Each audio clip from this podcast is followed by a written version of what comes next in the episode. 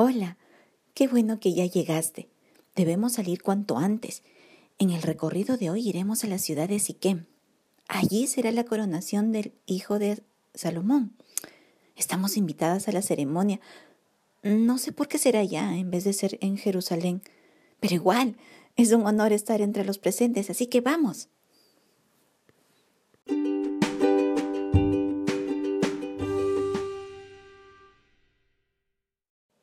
Leamos Primera de Reyes, capítulo 12, verso 1 al 15. Roboam fue a Siquem, porque todo Israel había venido a Siquem para hacerle rey. Y aconteció que cuando lo oyó Jeroboam, hijo de Nabat, que aún estaba en Egipto, a donde había oído delante del rey Salomón y habitaba en Egipto, enviaron a llamarle. Vino pues Jeroboam y toda la congregación de Israel, y hablaron a Roboam diciendo, Tu padre agravó nuestro yugo, mas ahora disminuye tú algo de la dura servidumbre de tu padre y del yugo pesado que puso sobre nosotros, y te serviremos. Y él les dijo, Idos, y de aquí a tres días volved a mí. Y el pueblo se fue. Entonces el rey Roboam pidió consejo de los ancianos que habían estado delante de Salomón su padre cuando vivía, y dijo, ¿Cómo aconsejáis vosotros que responda este pueblo?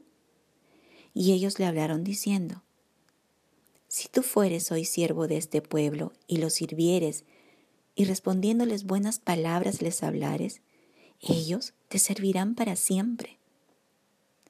Pero él dejó el consejo que los ancianos le habían dado y pidió consejo de los jóvenes que se habían criado con él y estaban delante de él. Y les dijo, ¿Cómo aconsejáis vosotros que respondamos a este pueblo? Que me ha hablado diciendo, ¿disminuye algo del yugo que tu padre puso sobre nosotros? Entonces los jóvenes que se habían criado con él le respondieron diciendo, Así hablarás a este pueblo que te ha dicho estas palabras. Tu padre agravó vuestro yugo, nuestro yugo, mas tú disminúyenos algo. Así les hablarás. El menor dedo de los míos es más grueso que los lomos de mi padre. Ahora pues, mi padre os cargó de pesado yugo, mas yo añadiré a vuestro yugo. Mi padre os castigó con azotes, mas yo os castigaré con escorpiones. Al tercer día vino Jeroboam con todo el pueblo de Roboam, según el rey lo había mandado, diciendo, Volved a mí al tercer día. Y el rey respondió al pueblo duramente, dejando el consejo que los ancianos le habían dado. Y les habló conforme al consejo de los jóvenes, diciendo, Mi padre agravó vuestro yugo, pero yo añadiré a vuestro yugo. Mi padre os castigó con azotes, mas yo castigaré con escorpiones. Y no oyó el rey al pueblo, porque era designio de Jehová para confirmar la palabra que Jehová había hablado por medio de Ahías Silonita a Jeroboam, hijo de Nabat. En Siquem se realizó la ceremonia de coronación de Roboam, hijo de Salomón, heredero al trono de Israel, esta ciudad fue un centro político y religioso de la nación. Allí acudieron los representantes de todo Israel a reconocer a Roboam como su rey. Como Jeroboam había oído que Salomón había muerto, regresó a Israel, porque quien procuraba su muerte ya no estaba. Jeroboam fue llamado por el pueblo para ser su portavoz y plantear una petición ante el rey Roboam. Israel consideraba que los impuestos y el trabajo obligatorio que Salomón había establecido era demasiado para el pueblo y solicitaban que sea disminuido. Era lógico que cada cierto tiempo se agravaran las demandas para el pueblo en cuanto a impuestos y trabajo, porque los gastos de la corte del rey se incrementaban cada año porque hay una ley consecuente. Más se tiene, más se gasta. Por eso el pueblo tenía que cubrir el enorme presupuesto de las cortes del rey. Roboam a esta solicitud no contestó inmediatamente.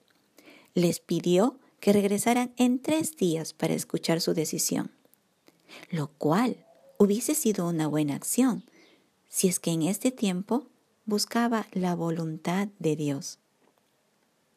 Roboam, durante este periodo de tres días, pidió consejo a los ancianos más experimentados de la corte, quienes habían acompañado a Salomón, su padre, en la administración del reino. Estos sabiamente le aconsejaron que oyera al pueblo y les concediera la petición porque de seguro que ellos habían calculado que no se necesitaba recaudar tanto tributo del pueblo, pues los tesoros acumulados eran más que suficientes. Además, se ganaba el favor del pueblo, para que éstos le siguieran sirviendo como sus súbditos. Luego de escuchar a los ancianos, Roboán convocó a sus contemporáneos de la corte del palacio, los más jóvenes, que tenían alrededor de 40 años. Eso lo podemos ver en el capítulo 14, verso 21. Y su consejo fue todo lo contrario al que plantearon los ancianos. Más bien ellos dijeron que impusiera sobre el pueblo mayores cargas, para tener a un pueblo oprimido y así establecer su reino que se caracterizara como más fuerte que el de su padre. Lo triste de todo es que no se menciona que Roboam consultara al Señor ni por un momento para que pudiese tomar una buena decisión. No buscó la sabiduría de lo alto, sino que se complació en la sabiduría de lo bajo del corazón humano. Creyó que podía manejar un reino basado en la fuerza de la opresión. Le encantó la idea que le conocieran como un rey más duro que su padre cuán equivocados podemos estar los seres humanos cuando pensamos que la dureza de trato hacia los demás trae honra. Los cristianos podemos también fallar cuando pensamos que la franqueza al decir las cosas, la dureza de las palabras o el trato inflexible nos da fama de integridad y control de las situaciones. Cuando la verdad es que perdemos mucho más de lo que pretendemos ganar.